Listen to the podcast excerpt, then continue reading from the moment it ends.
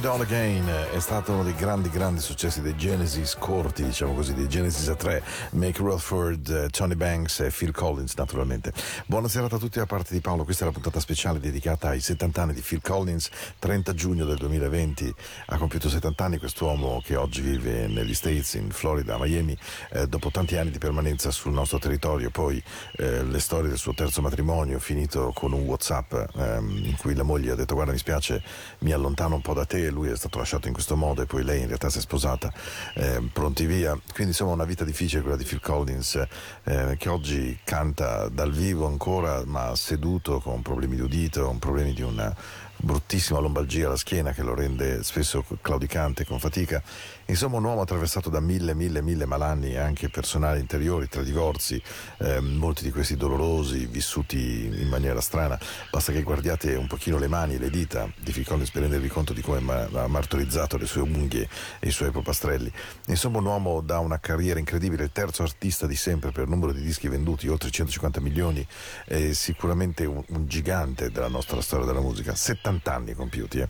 Bene, in questa serata insieme a Into the Night evidentemente non teniamo la parte più rock di Phil Collins, però volevo almeno aprire in tributo a lui e volevo cominciare con una canzone meravigliosa um, dei Genesis, quando ancora nei Genesis però c'era eh, Peter Gabriel. Il disco si chiamava The Lamb Lie Down on Broadway, um, i dischi dei Genesis sono meravigliosi, Foxtrot, Nurse Crime, The Lamb Lies Down on Broadway appunto, e c'è I Know What I Like in Your Wardrobe, io so esattamente che cosa mi piace del tuo guardaroba. La voce non è quella di Phil Collins ma lui è alla batteria e poi narreremo di quanto Peter Gabriel se ne va e lui decide di prendere in mano in questo gruppo assolutamente mitico. Sentite che meraviglia. Siamo indietro nel tempo, eh? ma di molto.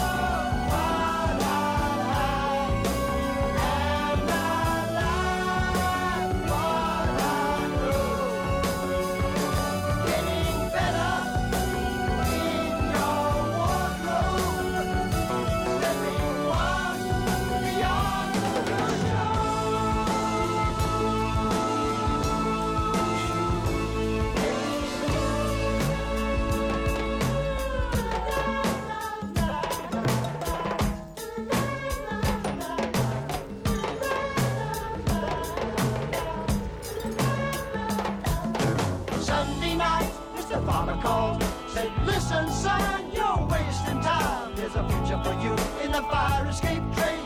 Come up to time.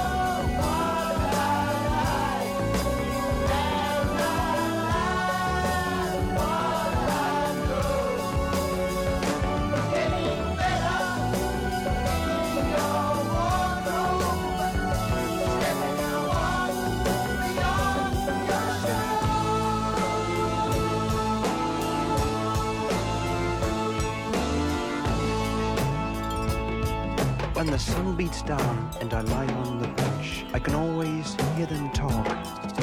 Me? I'm just a lawnmower. You can tell me by the way I walk.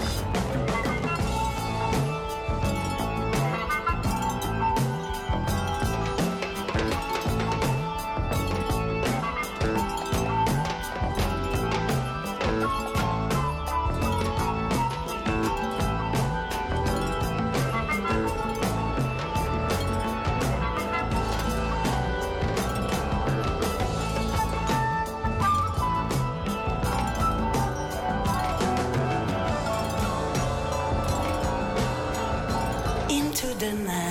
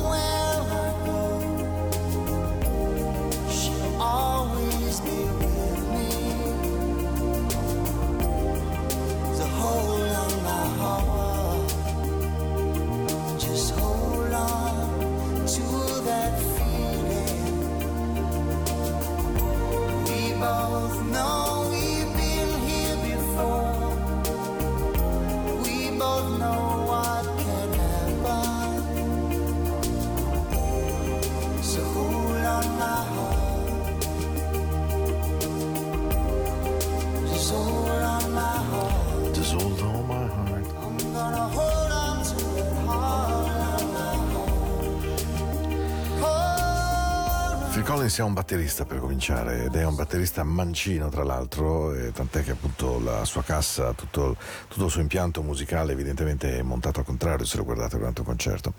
E il Tempo di Roma, che è un giornale naturalmente di sinistra, lo ha definito l'artista rock più odiato di ogni tempo, perché non gli sono stati perdonati oltre 150-160 milioni di dischi venduti, certo. Non gli è stato neanche perdonato il fatto di avere preso in mano i Genesis così sperimentali, così progressivi, così straordinari dei tempo di Peter Graham Gabriel, quando Peter Gabriel se ne va e lui incide il primo long plane come voce solista dei Genesis, Trick of Tale, ma poi chiaramente trasporta i Genesis in un altro mondo, riporta nel campo delle grandi hits radiofoniche in, in un suono rock certamente, ma anche molto radiofonico. E questo ai puristi di quel suono un po' barocco, arcaico dell'inizio degli anni 70 non viene perdonato a Phil Collins. Lui stesso dice in un'intervista eh, posso capire di non essere stato poi più tanto amato, ero troppo ascoltato, avevo troppo successo ma io veramente non pensavo di essere così amato nelle mie scelte musicali e che i miei dischi vendessero così tanti. Voi pensate, quindi arriviamo a un artista che si trova nella posizione opposta, quello quasi di doversi scusare di un successo così gigantesco.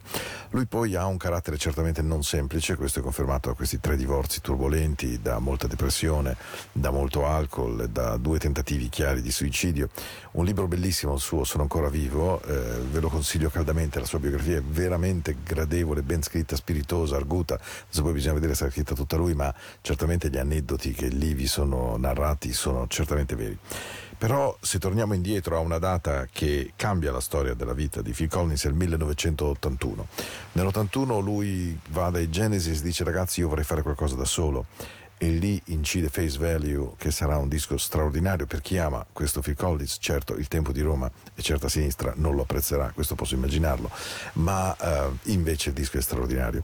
Tra l'altro lui si fa aiutare dagli Earth, Wind and Fire in alcune sequenze di fiati. Ovviamente la canzone contiene In the Air Tonight con la quale ve lo dico subito chiudiamo la trasmissione non ce la bruciamo ora questo Face Value contiene due canzoni altrettanto splendide, una è This Must Be Love e l'altra è If Leaving Me Is Easy. If Leaving Me Is Easy è dedicata proprio al suo primo divorzio. Intanto ci ascoltiamo This Must Be Love, che fu altrettanto un hit single tolto da questo incredibile 33 giri, io mi ricordo come se fosse oggi quando arrivò in radio e ce lo mangiammo veramente di, di tracce.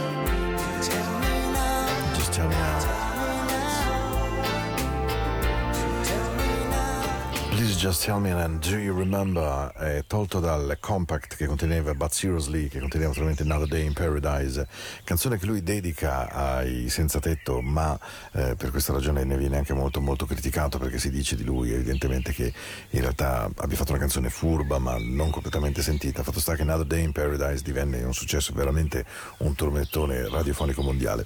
Di Phil Collins va anche ricordato quando per Live Aid ha la capacità di suonare a Wembley, prendere un aereo e poi andare a suonare negli States nello stesso concerto. Devo dire, ancora questo era veramente il momento in cui lui era all'85, era davvero al, nell'Olimpo dei grandissimi.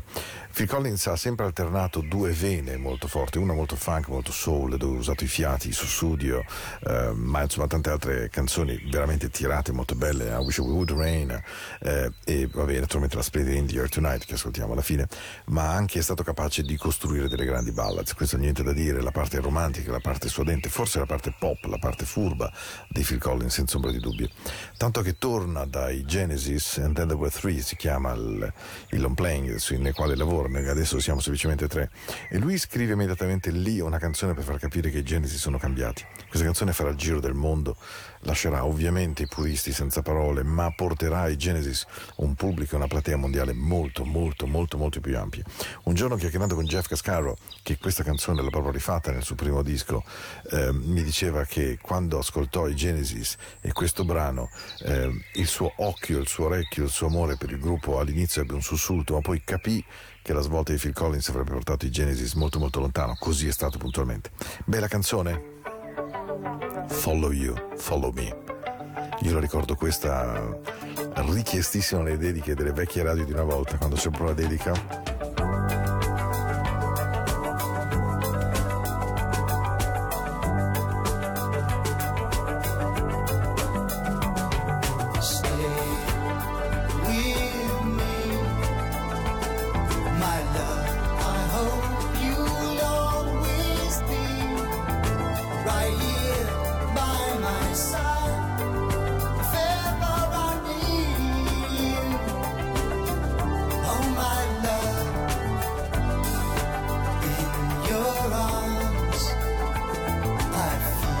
so safe and so secure. Every day is such a perfect day to spend. Along with you, I will follow you. Will you follow me? All the days and nights that we know will be, I will stay with you. Will you stay?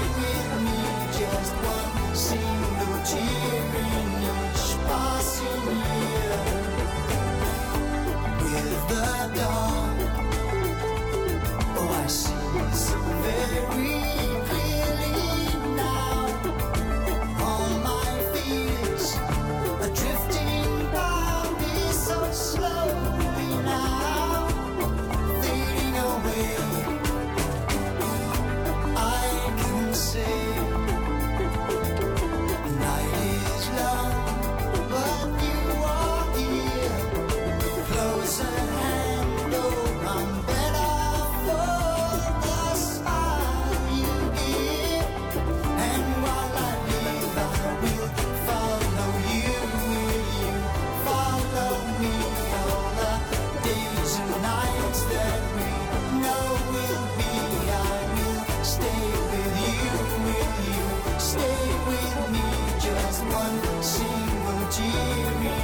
passing you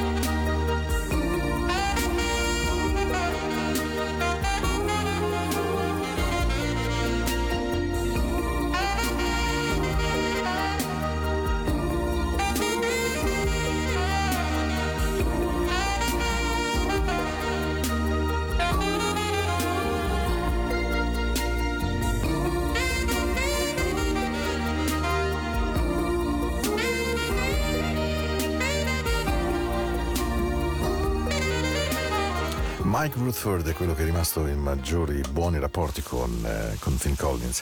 E, e, narra nella sua biografia invece Mike Rutherford eh, o Mike, depends how you want to say that. Però a un certo punto narra che quando Phil Collins porta questa canzone a loro e dice sentite ma non avete voglia di divertirvi? Sostanzialmente Phil dice ma insomma sarebbe carino fare una canzone nella quale si capisca che ci divertiamo a suonare fatta con molta leggerezza senza prenderci troppo sul serio E Johnny Banks e Mick Rutherford si guardano e dicono ma cosa intendi? Ma per esempio sai tipo muoversi in un modo un po' strano, sapete che poi Phil Collins ha, ehm, ha avuto il piacere anche di fare l'attore ehm, e, e quindi Phil Collins li convince e questa canzone entra nelle hit evidentemente, ma quello che è il momento, quel, il tempo in cui esplodeva MTV è il video soprattutto della canzone che li lancia perché questo modo goffo di andare avanti coi piedi diventerà una specie di grande tormentone. Insomma, è vero che siamo di notte, ma tanta roba questa.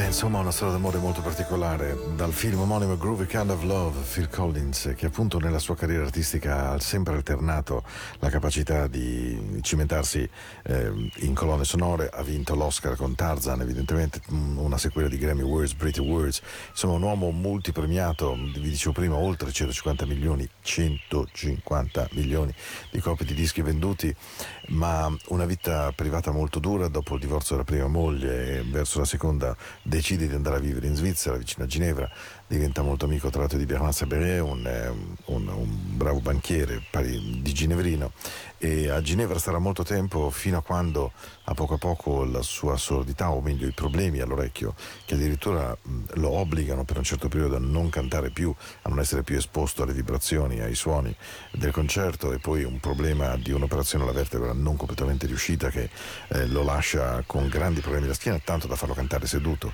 Lui dice in realtà che anche il fatto di andare sul palco seduto all'inizio lo preoccupava un po', eh, era curioso in qualche senso di vedere la reazione del pubblico, ma poi a poco a poco sia lui che il pubblico si sono abituati il piacere di sentirlo è rimasto inalterato e quindi si presenta in scena in una maniera non tipica, certo eh, dimostrando forse quasi più anni di quelli che ha. Effettivamente se pensiamo a Mick Jagger dei Rolling Stones che ancora oggi salta e balla perfettamente eh, sul, sul palco.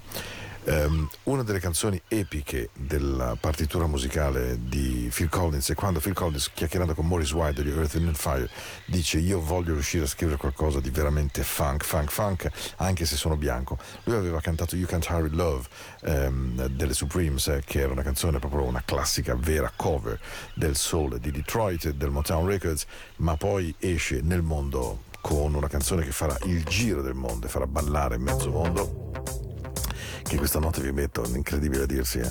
manca quasi un quarto d'ora. Però su studio resta secondo me un capolavoro di partitura musicale di Phil Collins, là dove lui probabilmente riesce a trasmettere al mondo che sì, lui è Phil Collins, ma è anche un soul man.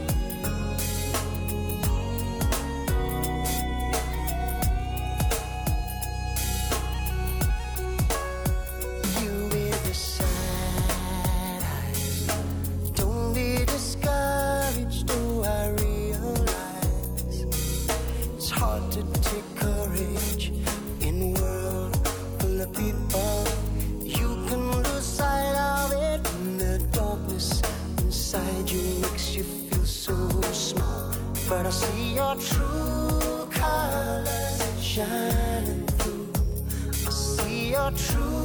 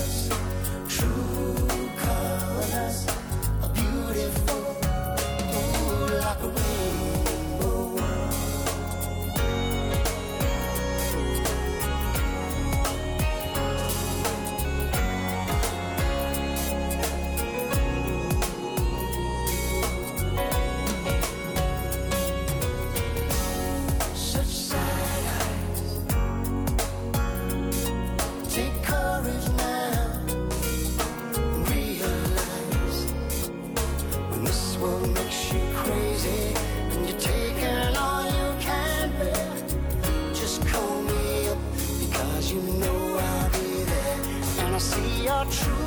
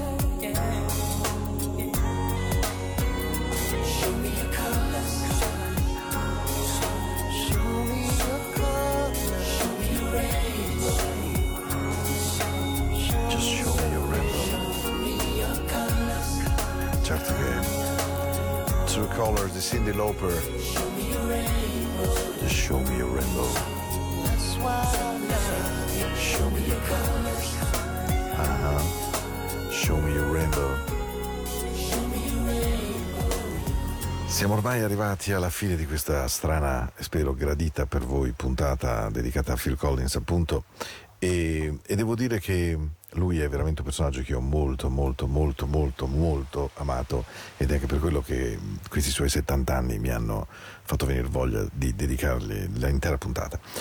E ovviamente siamo arrivati alla canzone che lui scrive I Can Feel It in the Air Tonight, Hold On, ed è una canzone di rabbia di fronte al divorzio dalla moglie, quando lui non risolve assolutamente in maniera interiormente positiva e passa dalla grande depressione, per esempio c'è un brano meraviglioso che lui scrive con i Genesis, Please don't ask me how I feel, I feel fine, e racconta appunto di quanto gli manchino i suoi figli. Lui che ai figli poco tempo aveva dedicato, tra l'altro, una delle sue figlie del secondo matrimonio e oggi l'attrice uh, principale di Emily in Paris di Netflix. E, ehm, Phil Collins scrive questa canzone e lo fa tra l'altro utilizzando una tecnica straordinaria, raddoppia le tracce della batteria e scrive questa canzone cupa.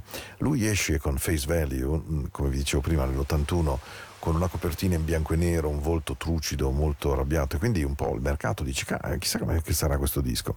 E il disco apre con I Can Feel It in the Air Tonight, che diventa la hit di tutta la vita, cioè la canzone più ascoltata di Phil Collins, addirittura quando nei concerti a vivo raddoppia con l'amico batterista mh, mm, colpito da tumore che lo segue da tanti anni e che poi è guarito, eh, è il momento veramente catartico nel quale tutti i fan vanno in delirio. Certo Covid ci ha tolto tutto questo, ma il piacere di un buono stereo, di buone cuffie in questo momento io ve lo auguro, esattamente come vi auguro una meravigliosa notte perché questi sono i prossimi 5 minuti di I Just Can't Feel It in the Air Tonight. Molti cari auguri, 30 gennaio 2020, 70 anni di Phil Collins, Miami ormai la sua casa, per tanto tempo la nostra amata Svizzera, nella zona, nelle colline splendide di Ginevra, una casa splendida, veramente Speriamo di rivederlo presto, non dire in buona forma è difficile perché purtroppo le due sindromi che ha sviluppato, quella della schiena e delle orecchie, non sono certamente reversibili, però lo stesso speriamo di vederlo in buona forma, in, in buon umore e che sappia ancora regalarci dei buoni suoni perché lui è stato semplicemente ed è ancora oggi un vero e proprio mito vivente. Vi auguro una buona notte, puntata speciale di Into the Night del 3 di febbraio per i 70 anni di Phil Collins.